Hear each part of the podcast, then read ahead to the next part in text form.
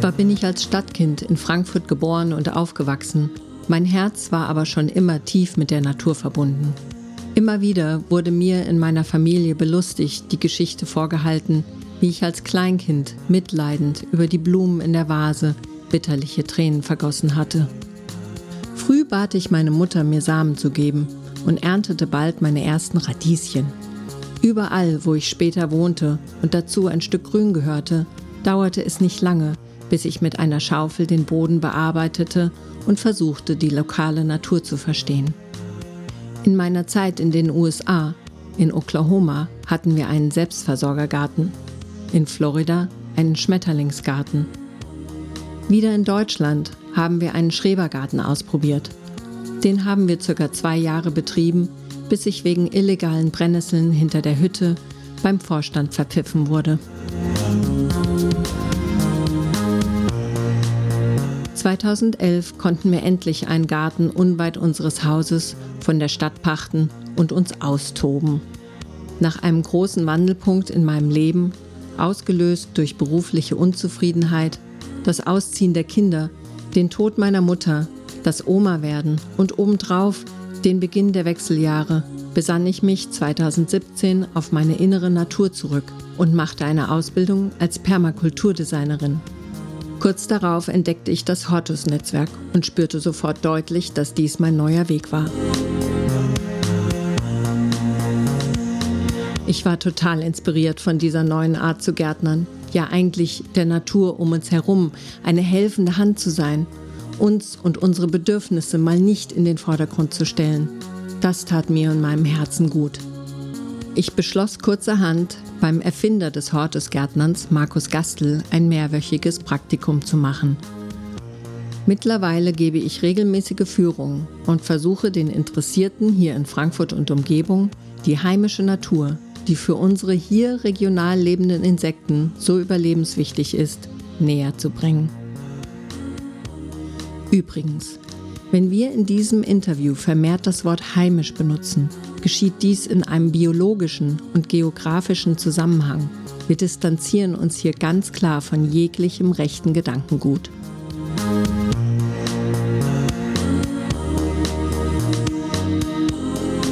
Willkommen im Wandelpunkt. Mein Name ist Josh Wilkins.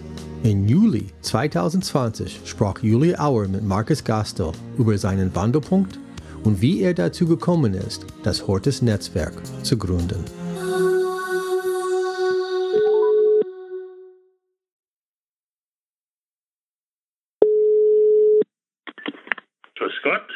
Hallo Markus, willkommen im Wandelpunkt.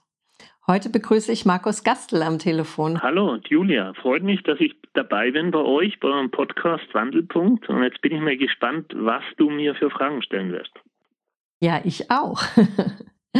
Ja, du befindest dich momentan in Herrieden, in deinem Wohnort in Bayern bei Ansbach.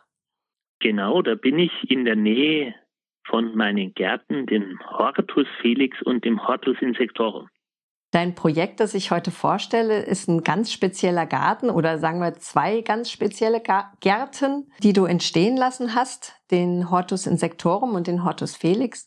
Und mit diesen Gärten hast du scheinbar auch eine ganz neue Gartenbewegung in Gang gesetzt. Aber am besten fangen wir mal am Anfang an. Was tust du denn generell so in deinem Leben, wenn du nicht gärtnerst?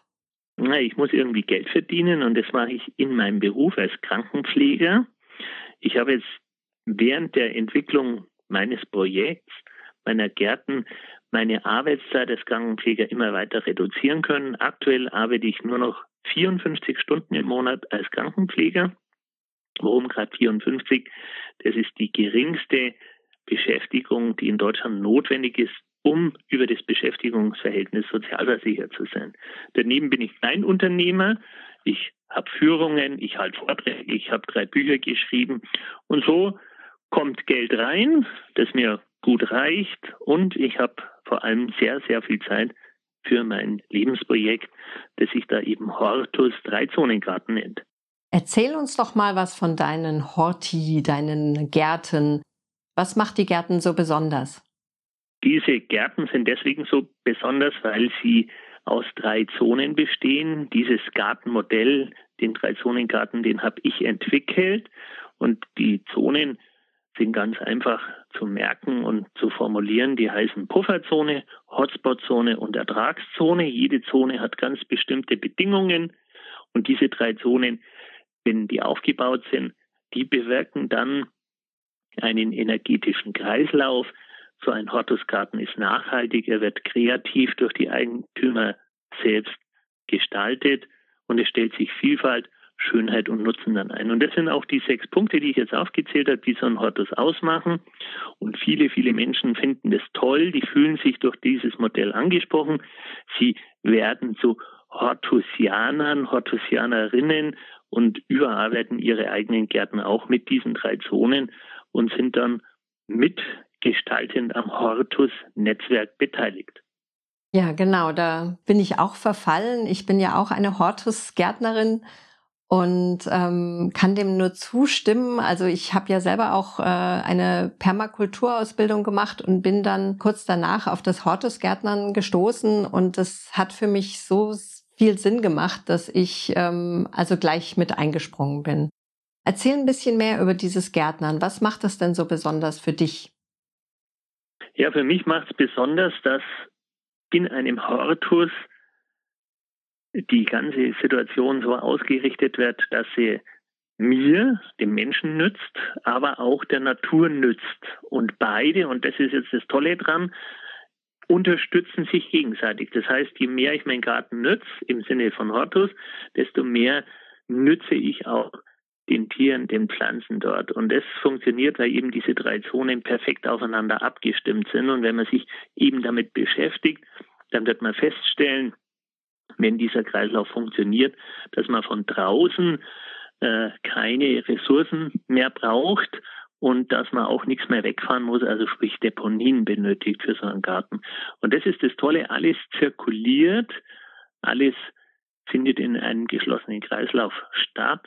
Und das überzeugt ganz viele Menschen. Viele Menschen, die fragen mich und sagen, wow, wie soll denn das funktionieren? Und das kostet doch alles Geld. Aber dann erkläre ich den Menschen zum Beispiel, dass sie vielleicht einen Garten haben mit 1000 Quadratmeter, ständig Zeug rausfahren aus dem Garten, zum Beispiel Grünschnitt, Äste, Zweige auf die Grüngutdeponie bringen, da dafür für die Entsorgung Geld zahlen. Dann kaufen sie wieder im Baumarkt, im Gartencenter die Ressourcen, die sie brauchen für ihren Garten, Rindenmulch, Geräte, neue Pflanzen, Spezialerden und, und, und. Und dann beklagen sie sich, dass das alles viel Geld kostet. Das ist in einem Hortus nicht so, weil wir, die Hortusianer, die fahren nichts weg und die brauchen auch nichts und das Ganze zirkuliert zugunsten von Mensch und Natur.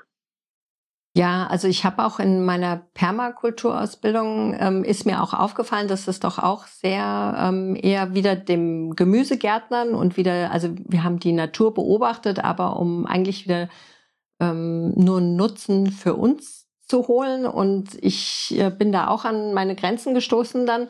Und weil ich doch auch mehr Naturgärtnern haben wollte. Und das fand ich halt so toll an dem Hortus-Netzwerk auch, dass man das irgendwie, dass diese beiden so verbunden sind. Genau, diese beiden Dinge, die wären verbunden. Beide Linien Permakultur und der reine Naturgarten äh, haben ein enormes Wissenspotenzial in ihren eigenen Bereichen.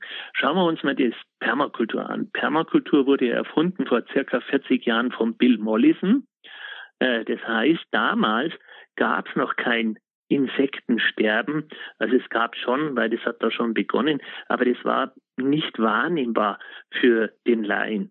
Das heißt, der Bill Mollison musste sich überhaupt gar keine Gedanken machen, in seinem Fünf-Zonen-Modell diese Insekten irgendwie zu stützen. Weil draußen in der Natur gab es noch genug einheimische Insekten, Vögel, die ganzen Naturmodule, das war alles noch in Ordnung. Aber die Permakultur, die hat sich seitdem nicht geändert, aber die Landschaft, die Bedingungen haben sich geändert. Heute haben wir ein Insektensterben und dann wird sehr, sehr klar, was der Permakultur fehlt. nämlich ein Konzept, eine Möglichkeit, dass man auch die Natur, die draußen immer mehr verschwindet, mit reinnimmt.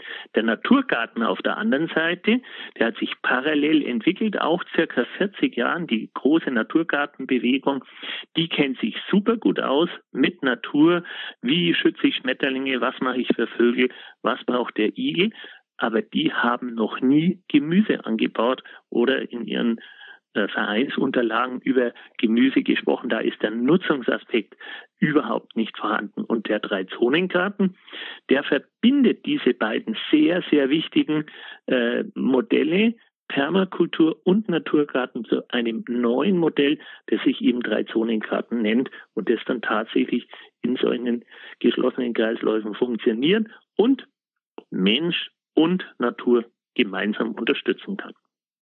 Genau, so habe ich das auch selber erlebt. Also ich fand das, also es war für mich so ein erleuchtender Moment, als ich bei mir letztes Jahr den Brokkoli hab blühen lassen und dann waren diese wunderschönen gelben Blüten und ich habe mich total daran gefreut und habe dann aber so kleine schwarze Punkte da entdeckt, eindeutig kleine Insekten und dann dachte ich, na ja, wer ist denn da zugange und dann habe ich da Fotos gemacht und habe die größer gezogen und habe dann gesehen, dass das äh, klitzekleine äh, Schlupfwespen waren, die dort also richtig ähm, gefeiert haben. Also es waren ganz viele dort, die äh, rumgeschwirrt sind.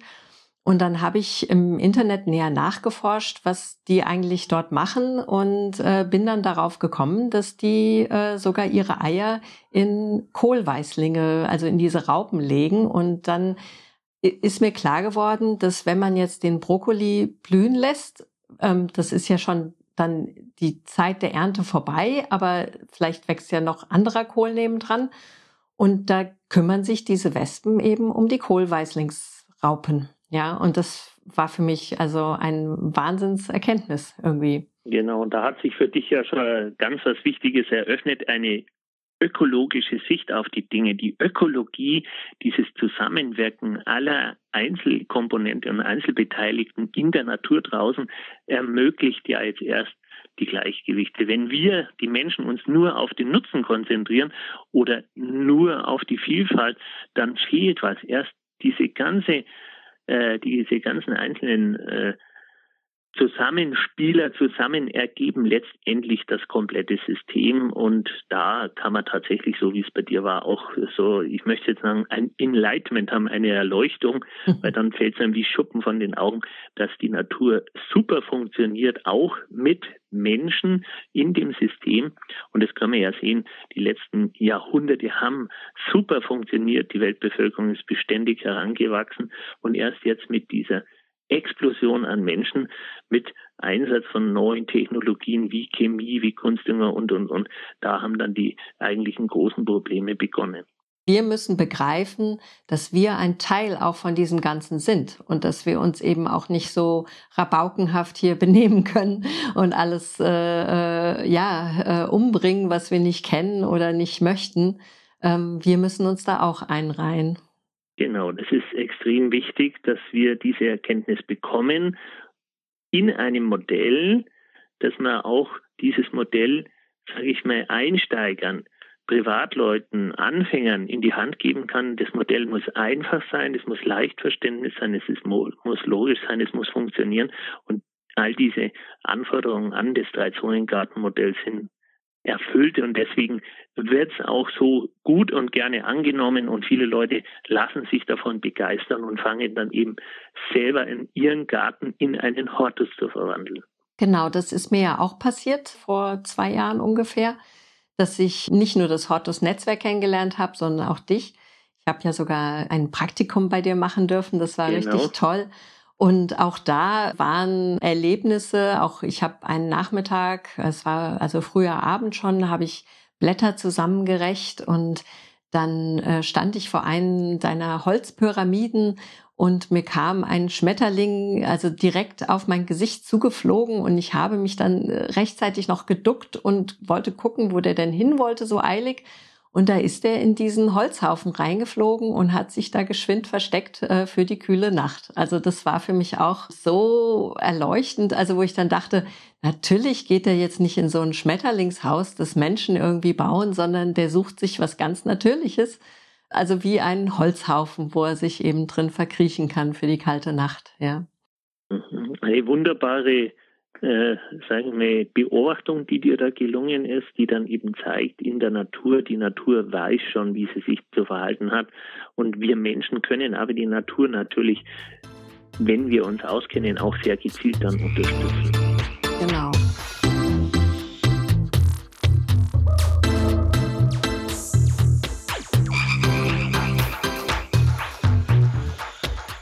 Unser Podcast heißt ja Wandelpunkt und jetzt kommen wir zu diesem Punkt in deinem Leben. Hattest du einen Wandelpunkt?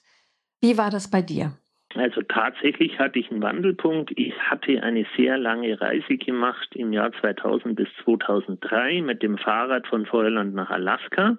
41.843 Kilometer bin ich da geradelt, die meiste Zeit im Zelt, inmitten der Natur.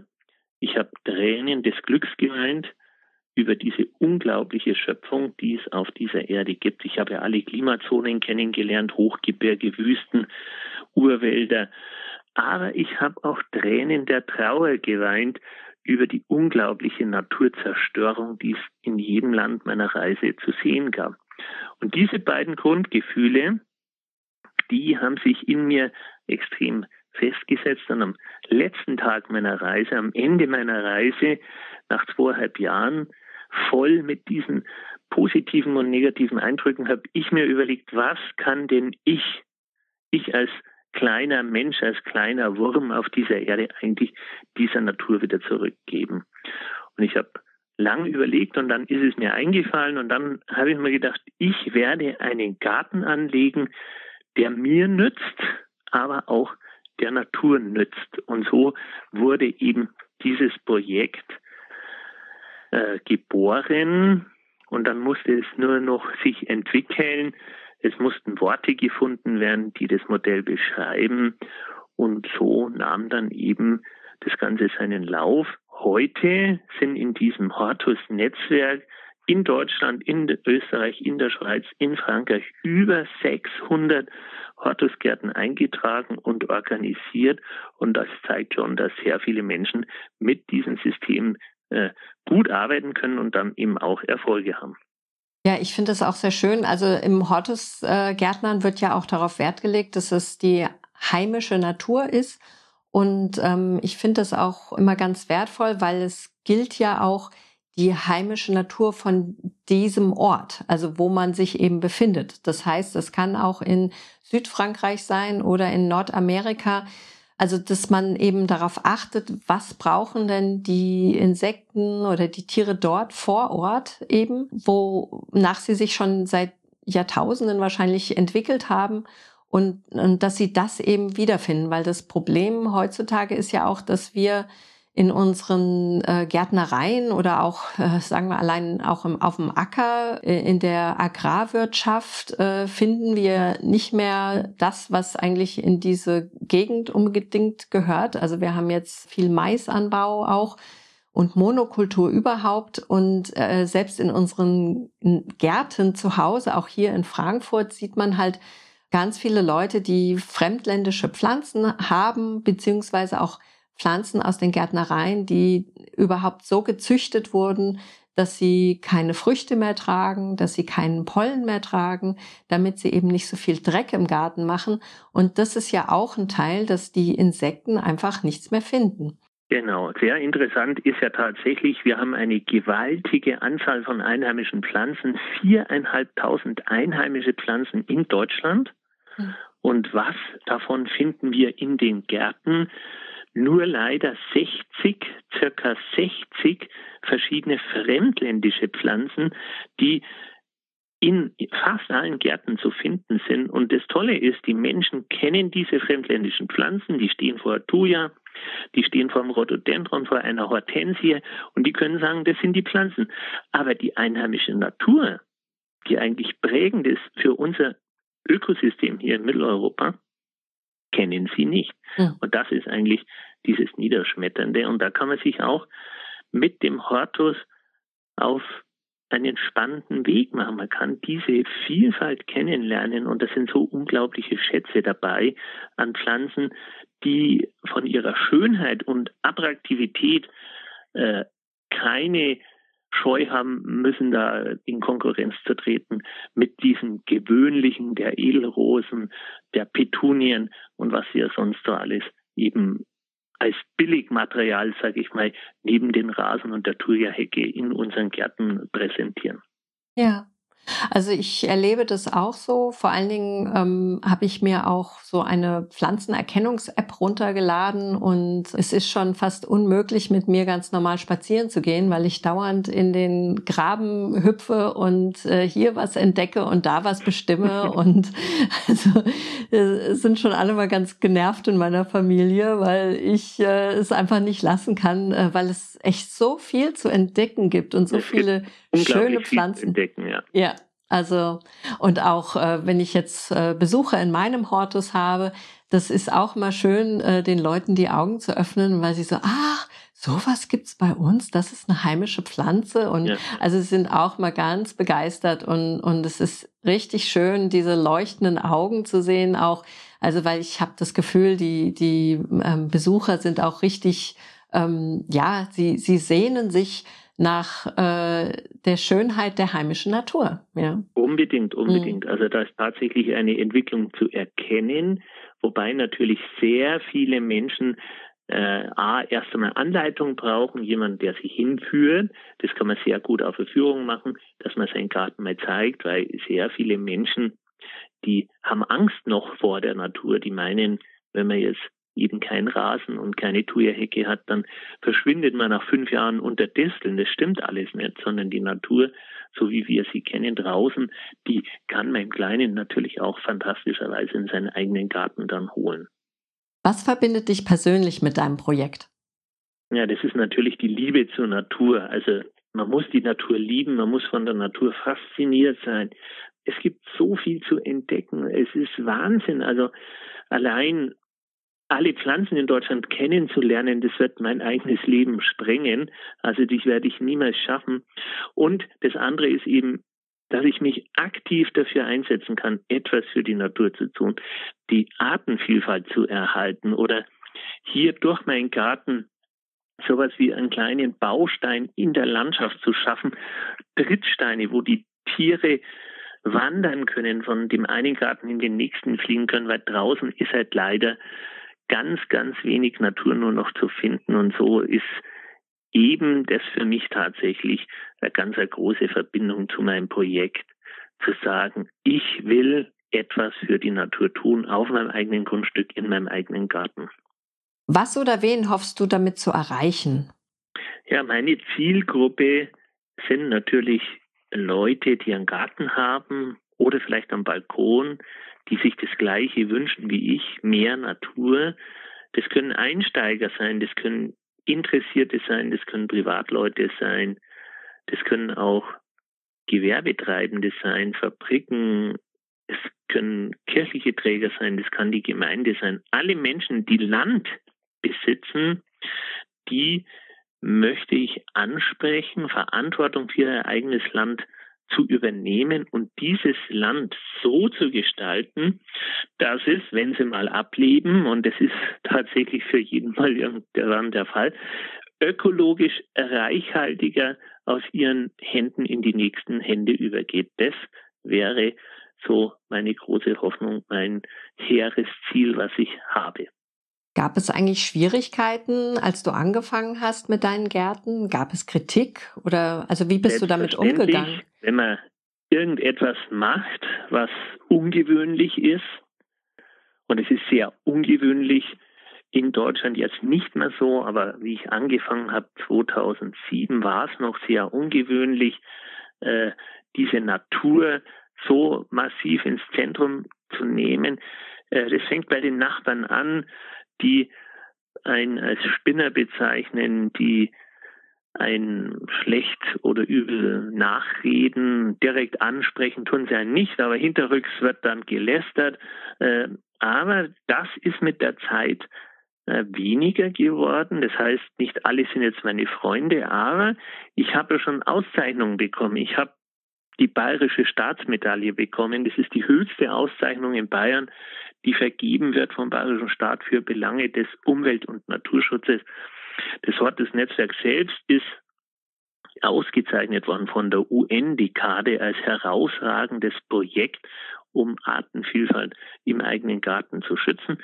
Und daraus ergibt sich dann natürlich für die anderen, die da zunächst das kritisiert haben, doch sowas wie, hm, naja, er muss ja doch recht haben und es scheint ja, und dann werden diese Stimmen dann leiser und dann irgendwann tauchen wir die ersten auf, die einen dann loben und dann ist man schon irgendwie äh, sicher, äh, selbstbewusster natürlich und kann dann sagen, dass das, was als Probleme aufgetreten ist in diesem Werdegang, letztendlich die Lösungen selbst beinhaltet hat. Also immer wenn jemand mit einem Problem auf mich zugeht, versuche ich das soweit umzudenken oder umzugestalten, dass daraus aus dem Problem, was mir geschildert wird, auch wieder eine Lösung entstehen kann. Und das ist eigentlich ein sehr guter Weg. Deswegen würde ich sagen, heute würde ich nichts anders machen, als so, wie ich es gemacht habe. Es war gut, weil das Endergebnis, nämlich das Jetzt, ist gut. Und da kann ich rückwirkend überhaupt für mich nichts in Frage stellen. Und wie begegnest du Leuten, die dir sagen, du bist ein Spinner oder was du tust, ist verrückt? Ja, man kann sie ignorieren, weil ich bin ja von meinem Weg sehr überzeugt. Ich habe das Selbstbewusstsein von Anfang an. Ich mache ja auch nicht irgendeinen Schmarrn, sondern das, was ich tue, das funktioniert ja. Und äh, wenn man natürlich geschwächt wird von Angriffen oder irgendwie was, da würde ich sagen, niemals die Zeit verschwenden oder sich ärgern oder aufregen oder versuchen, Gegenwehr zu machen. Wenn jemand beratungsresistent ist, dann wird er das ewig bleiben. Also das heißt, es ist vergeudete Energie und diese Energie, die setzt man besser ein, um das eigene Projekt voranzubringen. Das kann schwierig sein, wenn jetzt zum Beispiel das Nachbarsgrundstück, da ist einer, der spritzt nur mit Glyphosat rum puh, da kann man sich ganz schön ärgern, das nützt aber nichts. Der wird es weiter so machen, wenn er überzeugt ist. Und da heißt einfach diese Energie auf sich beziehen und das eigene Projekt noch besser, noch attraktiver gestalten und dann wird sich der Erfolg auch einstellen und letztendlich müssen werden dann die Kritiker in der Umgebung dann letztendlich verstummen. Hat sich für dich persönlich was verändert, nachdem du aktiv geworden bist? Ja, also ich konnte mit meinem eigentlichen Beruf als Krankenpfleger runter reduzieren. Früher habe ich 100 Prozent gearbeitet. Das heißt, ich hatte eine 40-Stunden-Woche. Ich habe mir über diese Leidenschaft, über mein Projekt neu Einkommen erschlossen die Bücher verkaufen sich gut. Die drei, die ich geschrieben habe, ein viertes wird dieses Jahr höchstwahrscheinlich noch auf den Markt kommen. Das heißt, über dieses neue Einkommen, über dieses Hobby, was ich mir in Anführungszeichen dann zum Beruf gemacht habe, konnte ich den eigentlichen Beruf reduzieren und das hat dann für mich letztendlich einen Mehrgewinn an Zeit für mich und meine Leidenschaft angebracht.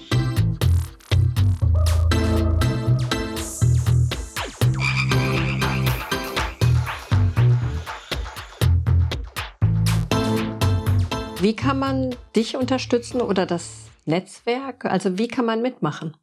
Ja, am besten ist, wenn einen das interessiert, kauft man mal ein Buch, kommt mal auf eine Führung.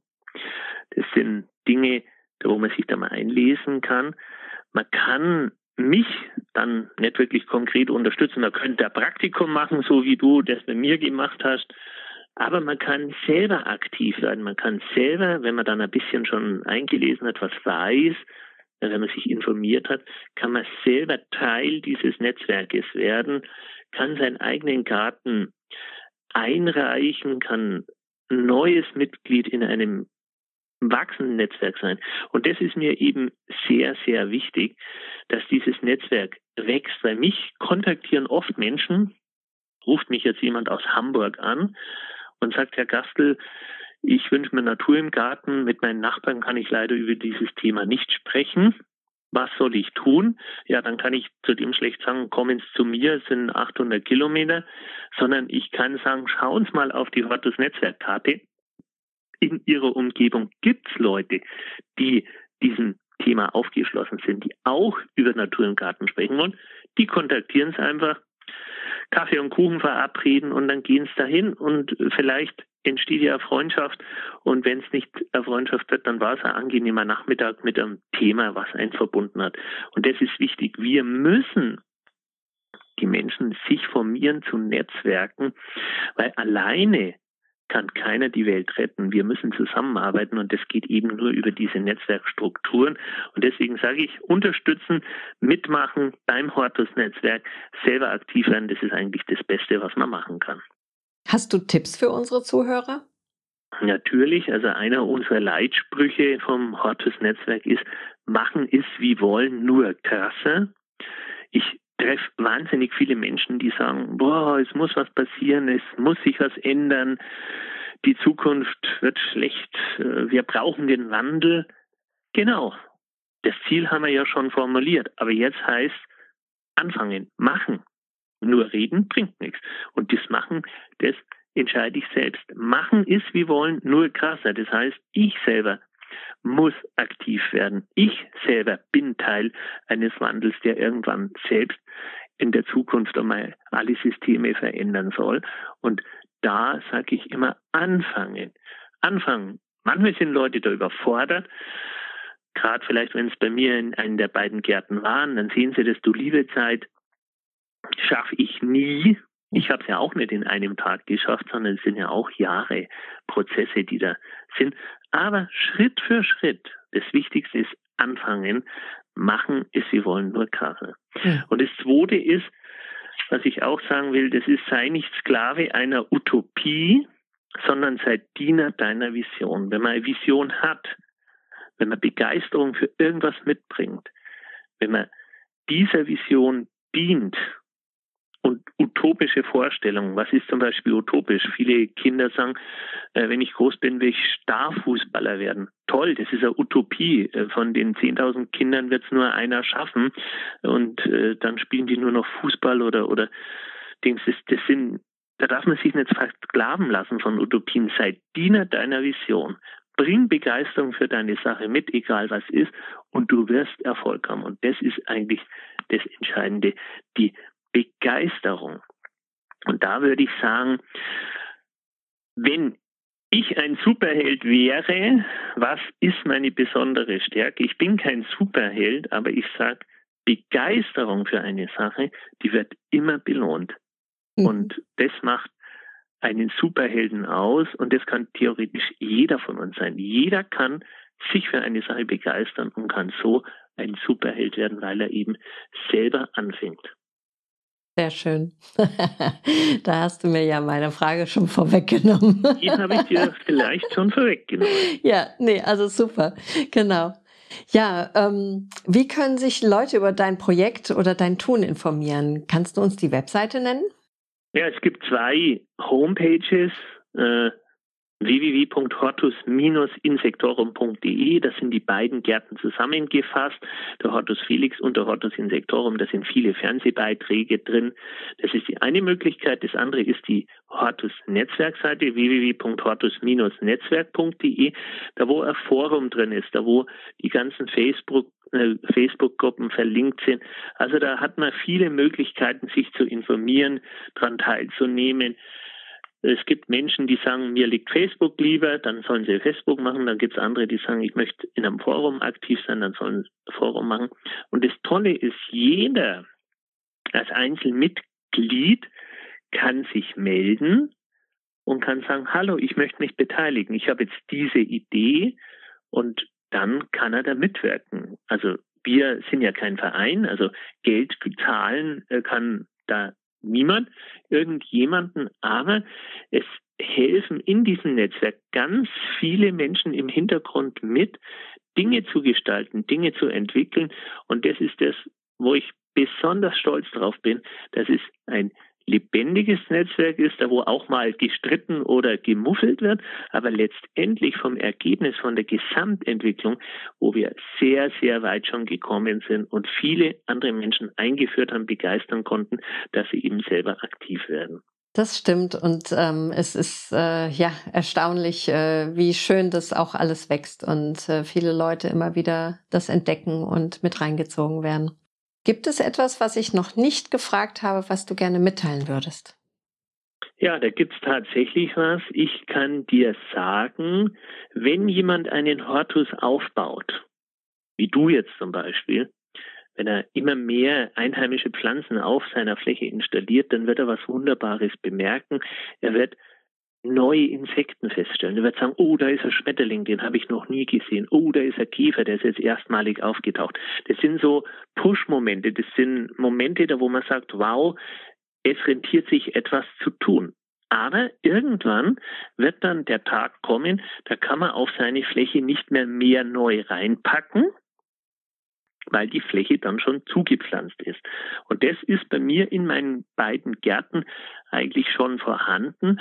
Und da bemerke ich jetzt etwas Schreckliches, was auch tatsächlich die Realität abzeichnet, weil ich bemerke jetzt tatsächlich den Insektenrückgang. Also wenn Mhm. ein Hortus aufgebaut wird, wird man immer mehr haben, aber irgendwann ist man an dem Level dort, dann wird es nicht mehr mehr, dann hat man es und dann bemerkt man die Realität, weil die Arten über die Jahre dann wieder verschwinden. Und ich sage immer, bei mir in meinen beiden Gärten stelle ich mit Erschrecken fest, dass in den letzten drei Jahren die Insekten in Qualität, und Qualität heißt, die seltenen Arten bleiben komplett aus und Quantität, das heißt, die häufigen Arten gehen in ihren Bestandszahlen deutlich zurück, dass diese Prozesse stattfinden und dass das Insektensterben keine Einbildung ist oder keine Fake News, sondern dass es ein Prozess ist, der tatsächlich stattfindet. Das heißt, wir leben in einer Zeit,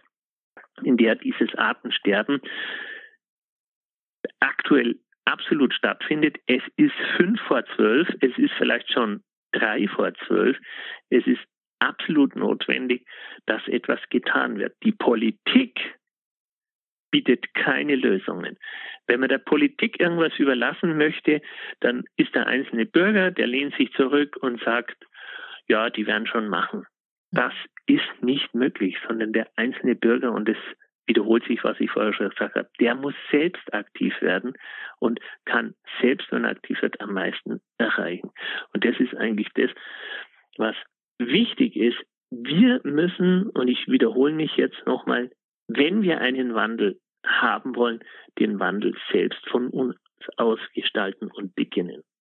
Ja, also ich muss auch sagen, ich bin auch immer wieder erschrocken, ähm, also wie wenige Schmetterlinge es noch gibt und auch immer weniger. Und also das ist für mich auch so eigentlich eine große Frage im Moment. Es gibt ja viele Schmetterlinge, die äh, bekanntlich auf Brennnesseln und äh, Disteln und so ihre Eier legen.